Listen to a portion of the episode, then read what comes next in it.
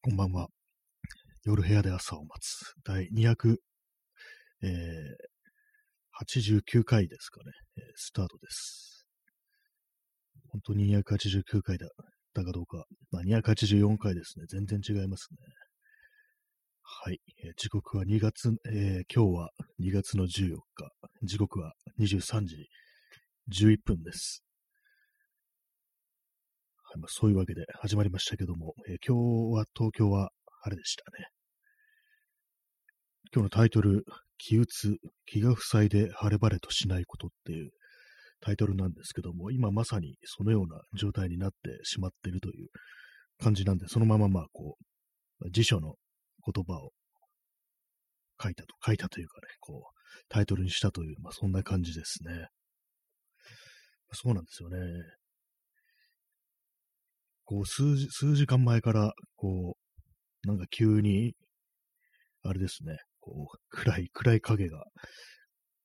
気持ちが陰ってきたみたいな、そんな感じで、だいぶ、なんかこう、暗い気持ちのままスタートしてるという、まあそんな感じの放送でございます。はい。今、あれですね、リモコンがあの、机の上で、こう、転がりました。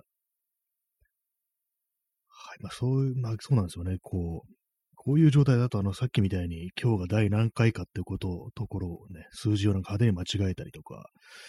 あと、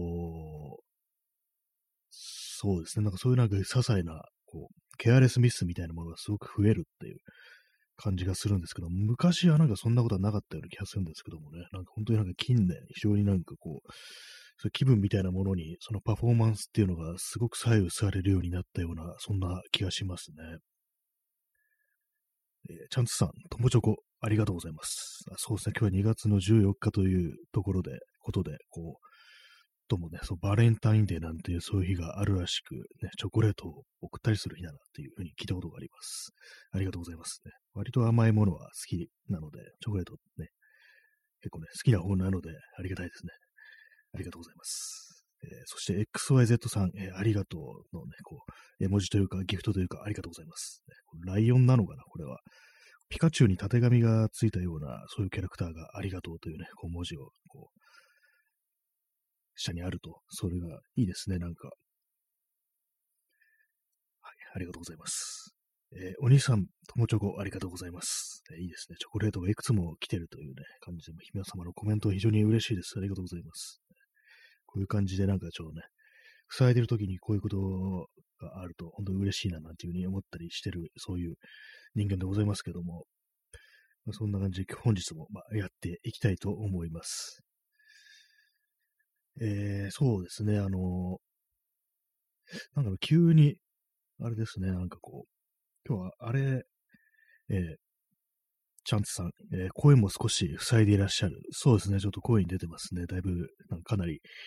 暗いような、なんかそんな感じの喋り方だなという感じになってますね。結構喋り方というものにこう非常に出るっていう、そんな感じありますね。あの、昨日だったかの放送で、あのなんかいろいろね、こう自分のなんかこう、精神状態うまいところに持っていくとか、そういうね、コントロールするっていうことで、その日のうちにできたことを3つ書いて、まあ、毎日書き留めるっていう、まあ、そういうやり方があるっていうふうに聞いたんで、今日あのノートを買ってきて、それでちょっと実際にやってみようかなと思ってノートを買ってきましたね。なんかその記事は方眼ノートを買ってきて、まあそこに線をね、引いて1日をまあ3つに分けてこう書いていけって感じだったんですけども、方眼紙のノートが置いてなくて、普通のなんか日記帳みたいなやつを買ってきて、で、それだとあの1日1日ね、こう何月何日っていう、こう記入する欄があるんで、で、それをまあ、まあ、方眼じゃないんで、こう、定規を引いてね、こう、定規で線を引いて、1日、こう、3セクターにこう分けてっていう感じにしました。まあ、この一日のうちにできたことを書くというね、まあそういうやり方なんですけども、まあ今日、まあ早速書かねばならないということで、まあだ何ができたかというと、まず二つ書けましたね。えーそれ一つが、ノートを買ってきて、一日を三つに区切ることができた。そしてもう一つが、日付記入を間違えるも、冷静に修正することができたっていうね。今のところ今日できたことはもうこの二つしか思いつかないんですけども、そうなんですよね。まあ、まず買ってきて、その、線を区切ってっていうね、まあ、下準備ですよね。まあ、それができたと。で、もう一つ、途中であの日付をまあ自分でね、こう書いていくんですけど、それをなんか派手に間違えてしまって、こう、1ページなんか飛ばしてね、こうやっちゃったんですけども、もうその最初間違えた瞬間はもうダメだみたいな気持ちになったんですけども、いや、これをなんか、こう、あまりね、こう、へこまずに、こう、冷静に修正できたら、それはなんか、できたことの一つに数えられるんじゃないかみたいな感じで、そう、まあ思い直して、こう、まあね、二重線を引いて、こう、まあ、再びね、こう、ちゃんとした正しい日付を書き込んだということで、まあそれをまあ、今日できたことっていうのにね、カウントしたという感じですね。まあ一日まあ三つというあれなんですけども、まあ、3つなければないで仕方ないっていうことらしいです。まあ、3つ目目なんかないかなと思ってるんですけど、まあ、今んところね、こう思いつかないですね。で、まあ、ちょっと夜ね、まあ、夜になって、こう、あれなんですよ、いろいろ、なんかその手のね、記事を検索したりしてたら、なんか少し気分が落ち着いてるな、なんていうふうに思ったんですけども、なんかそれをやめて切り上げて、こう、ツイッターのたのなんか、ね、タイムラインとかで、こう、まあ、ニュースとか見てたら、なんか、まあ、再びなんかすごいなんか、目の前がね、暗くなってくるような感じになり、なんか今のような感じになってるというね、そんなところです。えー、とろみちゃんさん、青汁、ありがとうございます。ね、青汁いいですね。健康にいいですからね、多分。私飲んだことはないんですけども、どんな味がするんですかね。青汁スタンドというものが世の中にあって、まあ、街の中で手手軽にこう青汁が飲めるなんていう、そんなね、ものがあるらしいんですけども、あんまこう意識してないからかもしれないですけども、実際見かけたことがないような気がするんですが、なんかあの、阿佐ヶ谷あたりにあるなんていうね、東京の、そんなことを聞いたことありますね。そして昔、キリンジっていうね、バンドがありますけども、キリンジがあのラジオをやってた時に、まあ、聞いてたんですけども、そのうち、まあ、あの、当時ね、あの、堀米隆樹と堀米康之というね、兄弟のね、バンドなんですけども、まあ、その康之さんは、まあ、抜け、脱退したという感じなんですけども、その康之氏の方がなんか、たまに青汁スタンドで青汁飲んでるなんていう、そんな話をしてたな、なんていうことを、この青汁を見ると思い出しますね。はい、えー、とろむきちゃんさん、青汁青汁ありがとうございます。はい、まあそういうところで、なんかちょっとね、持ち直しかと、持ち直したかなと思ったら一気にまた気分が暗くなってきたという、そういう感じですね。なんかいろ、いろんなの読んでましたね。なんかその手の感じの、こう、ね、あれを。で、まあ、あのー、今、さっき言ったその、一日に三つできたことを書くというね、まあそういうあれなんですけども、なんていうんですかね、こういうの。まあ、結構まあ、あれなんですね、文章を書くということで、まあ、できたことっていうね、あれですから、本当箇条書きというか、まあ、本当にまあ短い文章なんですけども、なんか本当、あれなんですよね、そういう感じで、ちょっと文章を書くことに対する恐怖みたいなものっていうのは結構あるなと。で、まあ、それもなんかちょっと日記めいたものってものは自分はまあ、まあ、全然そういう習慣はないんですけども、なんか日記を書くっていうことに対する恐怖みたいなのは割にあったりしますね。本当になんかあれですからね。もしなんか、自分が死んだりしたら誰かに見られるっていうね、そういうことを考えたりしてしまうんですよね。割にこう日記をつけることによってその自分の状態というものをいいところに持っていくとかキープするとか、まあそういうやり方あるみたいなんですけども、そういうことに触れてるそのネット上のなんかね、こう文章とかもたくさんあるんですけども、その日記をつけること自体が恐怖であるってことに触れてる人はほとんどいなくって、なんか当たり前のように日記というものは書けるものでしょっていうね、まあ、せいぜいあったとしても、こう、まあ、三日坊主で終わってしまうとかそういうことで、なんか日記というもの自体に対する抵抗感みたいなものについて語ってるような文章というものはあんま見つからないんですよね。まあ、ないことはないんですけども、ほんでなんか、そう、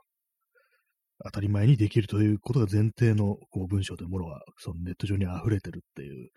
まあ、そういう感じなんですよね。なんか結構もう日記つけてる人ってまあ多分世の中結構いると思うんですけども、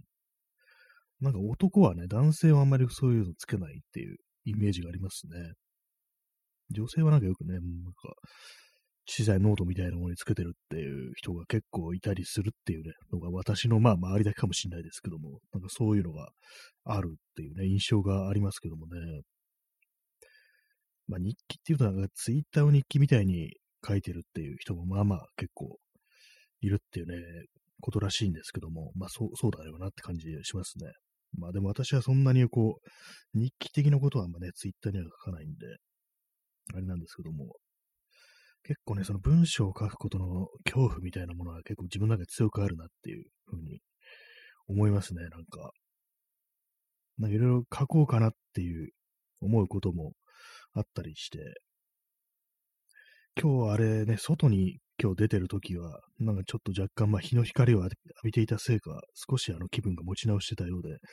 となんかいろいろ書いてみようかなみたいな気分だったんですけども、こうね、帰ってきて、こう、じっとしてたりすると、ね、特になんかツイッターとかのタイムラインとかでなんかニュースとか見てしまったりすると一気に気持ちが暗くなってきて、もう何もできんっていう、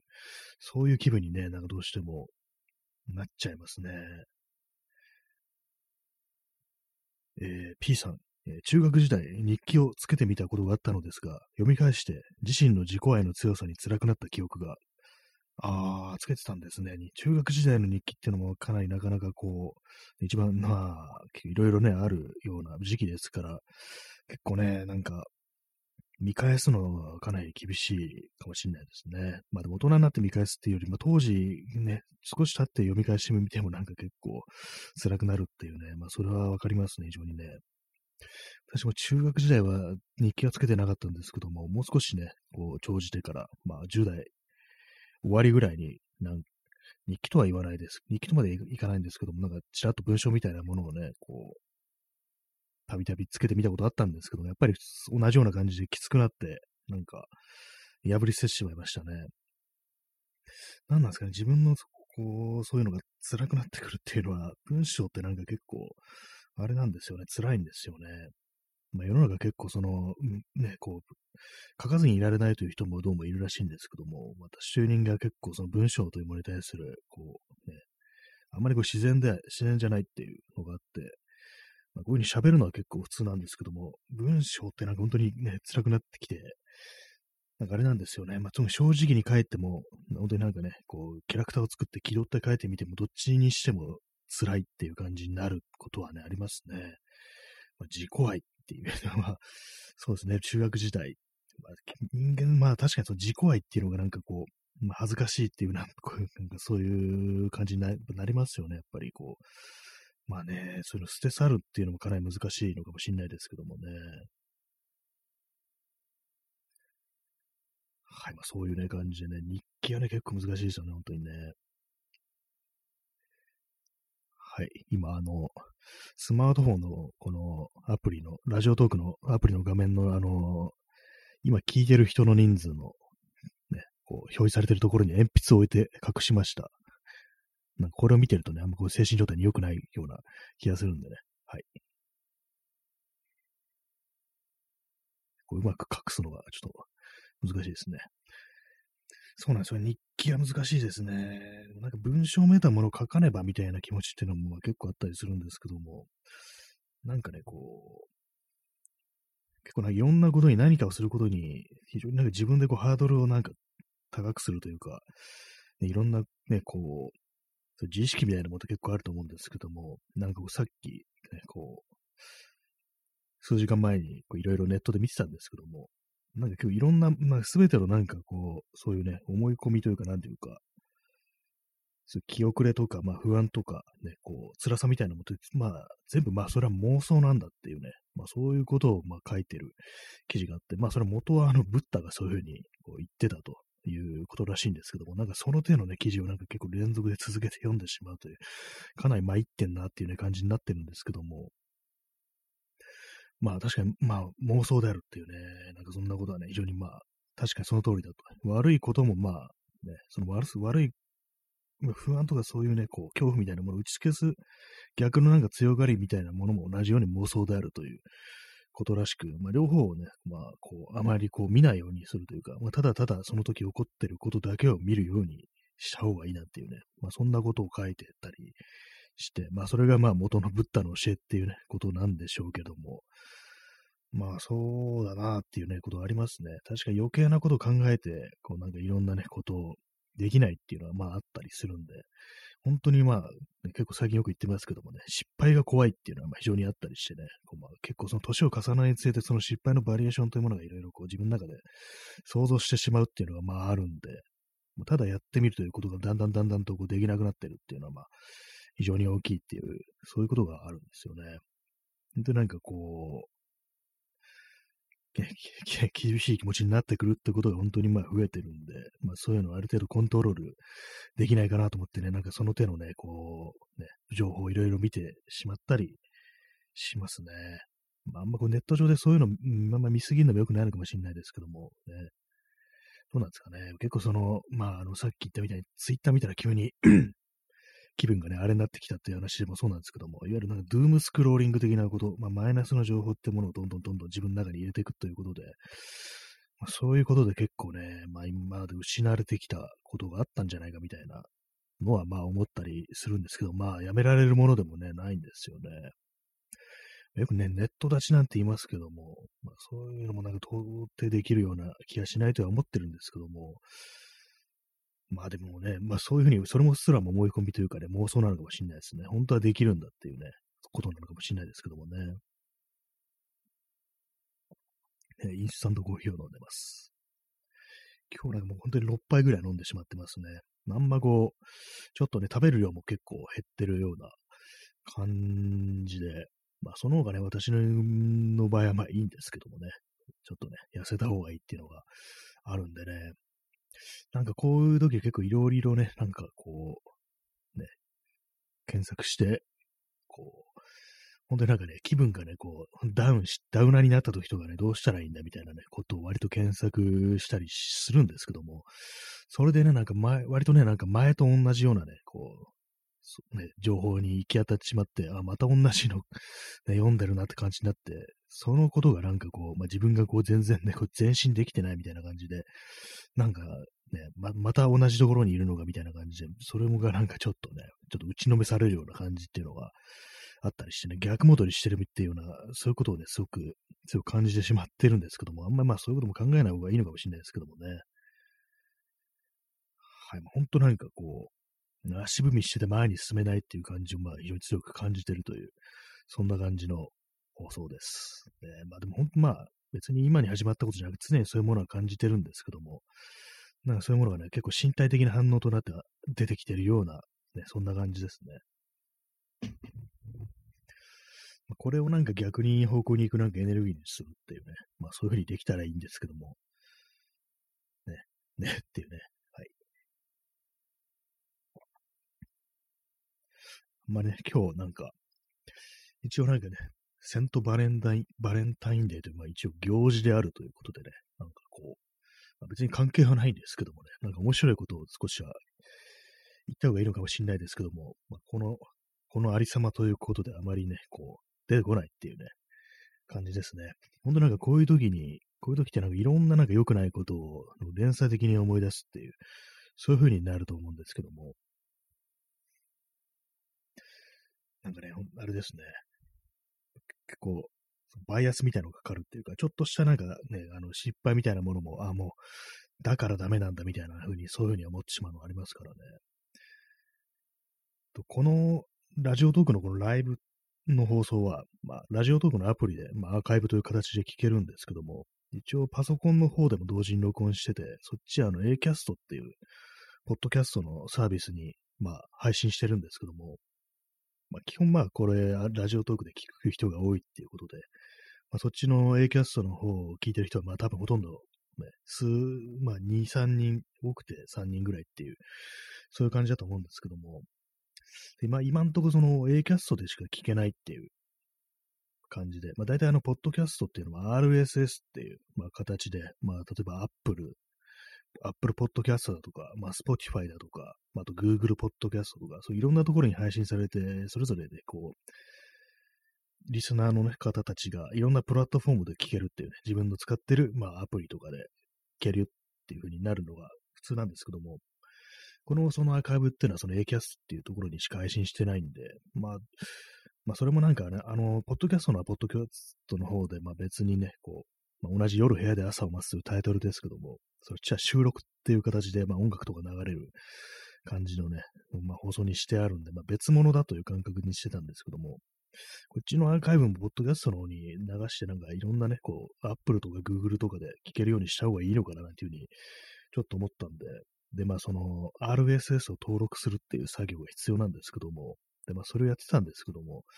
なんかその確認コードをね、こう向こうから送ってくるっていうことらしいんですけども、それがなんか全然こう送られてこなくって、なんでだなんでだみたいにちょっとね、あのパ、ニックになってましたね。で、まあ今、未だになんかその来てないんですけども、そのコード送られてきてないんですけども、なんかこういう時こういうなんか些細ななんかこう、失敗というかなんとかうまくいかないっていうのがすごく気分的に増幅されてめちゃくちゃバッと入るっていう、そういう風になったりするよななんていう風にね、思ったりしておりますね。まあ今あの、ね、視聴者数を確認してしまいましたね。つい気になって見ちゃうんですね。よくないですね。これ今日もね、なんかね、あの、あれなんですよね。10人来て、まあ、3人が離脱していったみたいなね、こういうね、本当こういうことやるとちょっとめんどくさいかもしれないですけどもね、なんかそういうことね、ちょっと考えてね、なんか妙に何何がいけないのかみたいなね、そういう変なことをね、考えてしまいますね。これなんかほん、あれですね、なんか、この放送も本当に長く続けてますけども、まあ1年、まあライブ配信はまあ本当にこう、去年の5月からっていう感じなんですけども、まあ、収録自体は、まあ、2020年の8月半ばから始めたということで、まあ、結構長くやってるなって感じなんですけども、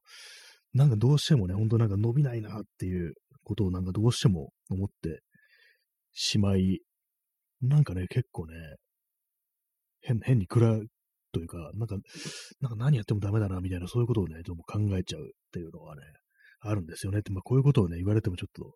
皆様をね、ちょっと困らせてしまうだけだっていうことがわかるんですけども、なんかね、他の放送のね、こう、まあ、リアクション数とかそういうの、まあ、見えますよね、このラジオトークのアプリは。なんか結構始めたばっかの人がなんか数百とか言ってるのになんか、ね、こっちはなんか全然なかったよな、みたいなことを、なんかどうにも考えてしまうんですけども、なんかでも結構、ラジオトークのなんか、そのリアクションの数字って結構なんか、なんかまあ信頼できないような気がして、なんか妙にこう、霧のいい数字だったりとか、あとなんか、そのね、結構有名な人でも、妙にその回回によってばらつきがあるみたいな、数十の時もあれば、ね、数千の時もあるみたいな感じのね、あれでなんかどうなってんだろうこれみたいなこと思うんですよね。だからまあこれをなんか一つの仕様として捉えるのはまあおかしいのかもしれないですけども、まあ、結構ね、その、ポッドキャストっていうとかね、まあこの手の音声コンテンツのそのアナリティクスっていうのはかなりまあ結構、